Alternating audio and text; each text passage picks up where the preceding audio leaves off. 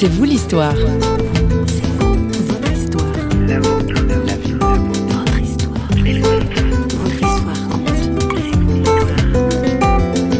Da oben sitzt ein höheres Wesen und der ist Deutscher. Und es ist ein Buchhalter. Und er schreibt alles ganz genau auf, was wir falsch machen.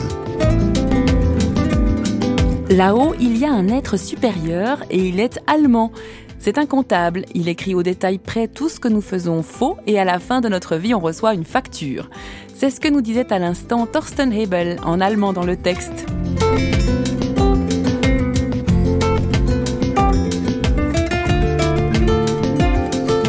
Aujourd'hui, c'est vous l'histoire s'est mis dans la tête de jouer la comédie avec Thorsten Hebel. Cher ami, je me suis laissé dire que votre vision de Dieu est pour le moins surprenante. Vous le voyez drôle, sans doute parce que vous l'êtes vous aussi. Vous êtes humoriste, cabarettiste, présentateur radio-télé, travailleur social, conférencier. Seriez-vous amusant? Ich finde nicht, ich bin lustig, ich finde Sie sind lustig. Je ne trouve pas que je suis amusant, je trouve que vous êtes amusant. S'il s'agissait simplement d'une maladie génétique, alors j'espérerais une épidémie. Mais il s'agit plutôt d'une affaire de conviction, d'une affaire de cœur. Et je crois que la foi n'est pas si éloignée que ça de l'être humain. Même un homme qui dit ⁇ Je ne crois pas en Dieu ⁇ croit. Il croit que Dieu n'existe pas. Tout le monde croit en quelque chose. L'un croit ci, l'autre croit ça. Je préfère néanmoins croire en un sens à ma vie, en une fondation pour ma vie. Et j'ai déjà fait l'expérience que lorsqu'on va à la rencontre de quelqu'un avec amour, le rejoindre dans sa situation, ça c'est contagieux. Cet amour est le centre du discours de Jésus. Amour, amour, amour, amour. Das ist der Kernsatz von Jesus. Liebe, Liebe, Liebe, Liebe, Liebe.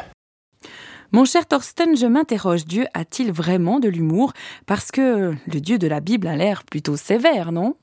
Ich glaube, das liegt immer im Auge des Betrachters. Also wenn ich davon ausgehe, dass der Mensch ein Ebenbild Gottes ist, Je crois que cela dépend toujours du point de vue de l'observateur.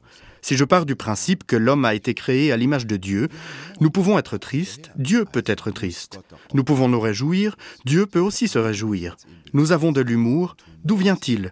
On peut conclure que Dieu doit donc avoir de l'humour également. Sinon, nous ne reflèterions pas vraiment l'image de Dieu. Et l'humour est un outil incroyablement important dans cette vie, simplement pour avancer. Je ne peux absolument pas m'imaginer cette vie sans rire et sans humour. En plus de ça, même s'il n'est pas explicitement écrit dans la Bible que Jésus riait, ça ne veut pas dire qu'il ne le faisait pas non plus. Ce n'est pas non plus écrit dans la Bible qu'il respirait, mais il respirait quand même. Alors je crois que Dieu a de l'humour, et même en grande quantité. also glaube. Si Dieu a de l'humour, l'image véhiculée par les médias, ne serait-ce que celle des églises, est tout autre. On s'y ennuie, on y est trop sérieux, et on se demande surtout à quoi elles servent. Es stimmt, aber ich bin zum Beispiel auch Christ und Sie haben vorhin gesagt, dass ich witzig bin. C'est vrai. Mais moi aussi, je suis chrétien et vous avez dit précédemment que je suis rigolo. C'est donc au moins l'exception qui confirme la règle. Et j'ai beaucoup de collègues qui sont drôles. Autrement, le cabaret et la comédie sont basés sur l'observation méticuleuse des choses, et à ce propos, je trouve les chrétiens très drôles. Quand on observe comment ils se comportent les uns avec les autres, je trouve qu'on peut souvent rire. Parfois rire d'eux, mais rire quand même, c'est souvent très drôle. Sérieusement, je pense que c'est lié à une représentation erronée de Dieu. Tout ça est dû au fait que les gens croient réellement que là-haut il y a un être supérieur, et il est allemand. C'est un comptable qui écrit au détail près tout ce que nous faisons faux, et à la fin de notre vie, on reçoit une facture. C'est complètement débile, il n'y a aucune mention de ça dans la Bible, et chers auditeurs, si quelqu'un vous affirme quelque chose comme ça, n'y croyez surtout pas, parce que Dieu n'est définitivement pas comme ça. Amour, amour, amour. C'est à ça que je crois fermement. Liebe, Liebe, Liebe, Liebe. Mais dites-moi, mon cher Thorsten, si l'on rit, ce n'est pas au détriment des autres On se moque un peu, non? Enfant, vous étiez plutôt moqueur ou moqué? Nee, ich hatte eigentlich so eine gute Kindheit, weil Ni l'un ni l'autre, j'ai plutôt eu une enfance heureuse.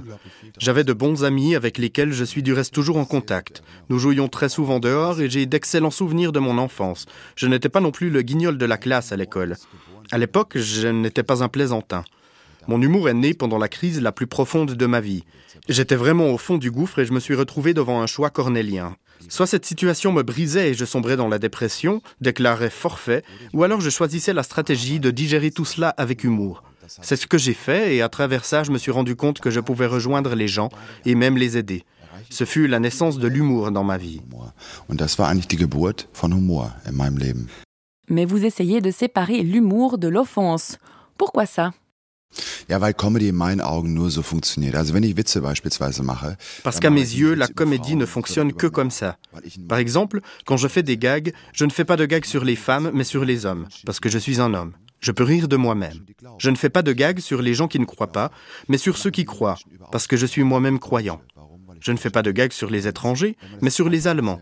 Pourquoi? Parce que je suis allemand. On pourrait continuer la liste, mais pour résumer, j'essaie toujours de me placer au centre de mes sketchs.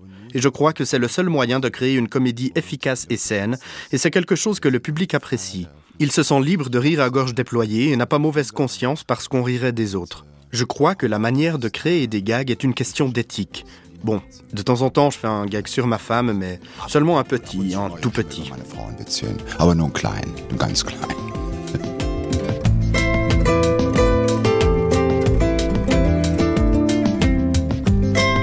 Thorsten Hebel, vous n'êtes pas seulement humoriste, on l'a dit, vous êtes aussi travailleur social et plus précisément, vous êtes le responsable de Blue Box, une œuvre sociale à Berlin dont la vision est de redonner aux jeunes dignité et estime de soi.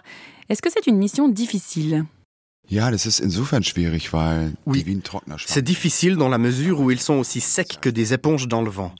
Je travaille dans un environnement socialement pauvre en plein cœur de Berlin et ils absorbent tout ce qu'ils peuvent. Chaque accolade, chaque aide, chaque mot, chaque reconnaissance, chaque sentiment partagé de sécurité.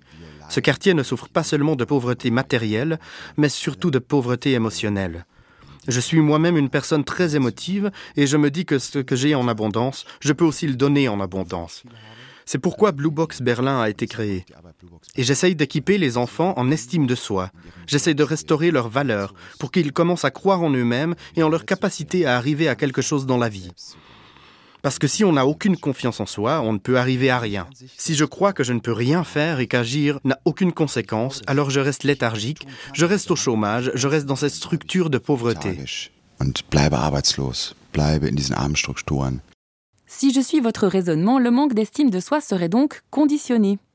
Ich glaube schon, also bei mir ist es auch so, ich habe mein ganzes Leben, also ich habe zwar auf Je crois que oui. Par exemple, j'ai eu affaire à ça toute ma vie. D'un côté, j'ai eu une enfance heureuse, mais la recherche d'amour propre est un compagnon de tous les instants pour moi. C'est entre autres lié au fait que mon papa a abandonné la famille très tôt et que je me suis alors souvent posé la question pourquoi? Est-ce de ma faute? Pourquoi est-ce qu'il ne m'aime pas?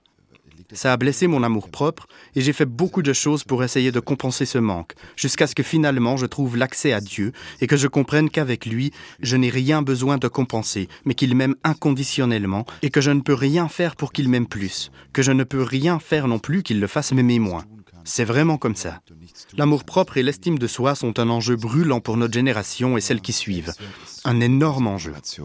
Also auch für die alle nachfolgenden großes Thema, ein sehr großes Thema. Mais qu'est-ce que la dignité exactement? La dignité, en tout cas celle que l'on donne, c'est de voir chaque être humain comme une créature de Dieu. Chaque être humain, indépendamment de ses croyances. Aussi un Osama Ben Laden à propos. Reconnaître à chaque être humain de la dignité, prendre conscience que chaque vie a un commencement, une fin, un sens, qu'il y a un plan là derrière, qu'après la mort il y a une suite dans laquelle je peux rencontrer ce Créateur, même si je ne sais pas exactement de quoi il a l'air. C'est cela pour moi la dignité humaine et elle est sacro-sainte, indépendamment de ce qu'on vit, de ce qu'on dit et de ce qu'on croit. L'homme en tant qu'homme a de la valeur. glaubt. Der Mensch als solches ist wertvoll. Alors dites-moi, quelles sont les conséquences de la perte de dignité sur la vie personnelle et sur la société? Ja, da müssen Sie ja nur rausgucken in die Welt, nicht? Il suffit de jeter un coup d'œil par la fenêtre et observer le monde, non? C'est tellement facile de dévaloriser autrui parce qu'il croit autrement, vit autrement. Le dégrader en le considérant comme inférieur, ça se passe tout le temps. Regardez ce qui s'est passé au Rwanda, où les gens se sont discrédités réciproquement jusqu'à s'approprier le droit de tuer l'autre. Regardez ce qui se passe au Soudan. Même pas besoin d'aller jusqu'en Afrique. Regardez simplement ce qui se passe en Europe. Regardez ce qui se passe avec les banques, qui, ignorant les conséquences humaines de leur système capitaliste, suivent violemment leur agenda d'optimisation des bénéfices. Qu'est-ce qui se passe avec la dignité de petits épargnants, qui se font dépouiller également de leurs valeurs humaines, juste parce que les riches veulent devenir plus riches? Il y a vraiment des couacs dans le système. C'est pour ça que je suis passionnément chrétien, parce que je crois que nous, chrétiens, nous devons prendre position, nous placer devant ces gens et dire à haute voix, Stop, pas comme ça, laissez-les tranquilles. Nous devons les défendre et changer quelque chose au système pour que les êtres humains ne soient plus humiliés et qu'on ne leur vole plus leur dignité. C'est mon devoir personnel, je trouve. Et je suis accompagné par beaucoup de croyants pour atteindre ce but, mais également par certains qui n'ont rien à faire de Dieu, mais qui ont le même but.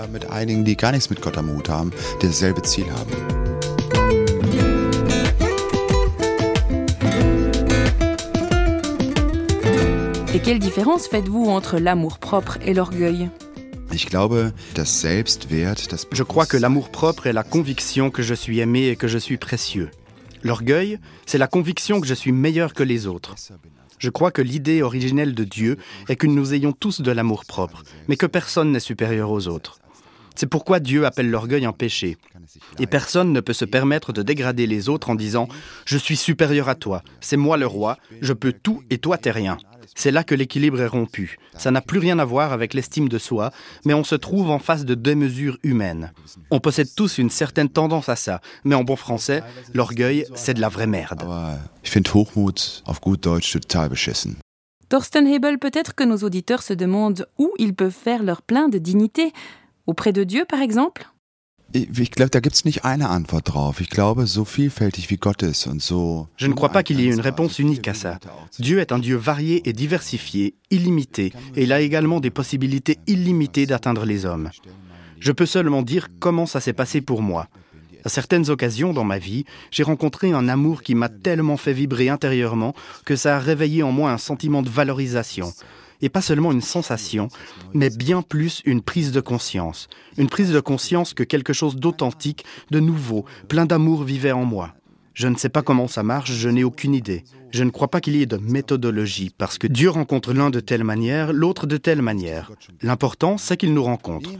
Et si je peux donner un tuyau, si on part de l'hypothèse que Dieu existe quelque part, alors pourquoi ne pas lui adresser la parole?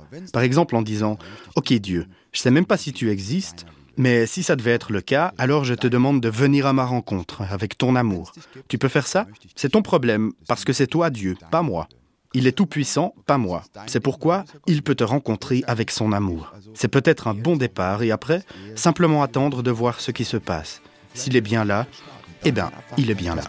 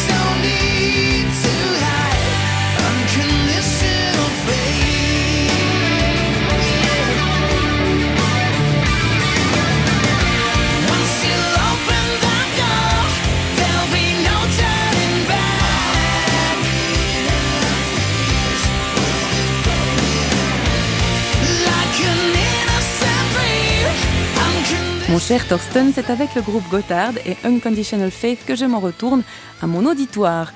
Oui, chers amis, pour conclure, on vous aurait bien laissé avec une bonne blague de Thorsten Hebel, mais elle ne fonctionne qu'en allemand.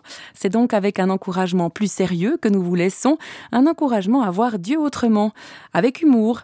L'heure est venue de nous quitter, non sans vous avoir recommandé un passage sur notre site www.parole.ch et sur notre page Facebook. Toute l'équipe de Radio Réveil qui a préparé cette émission vous salue. À plus!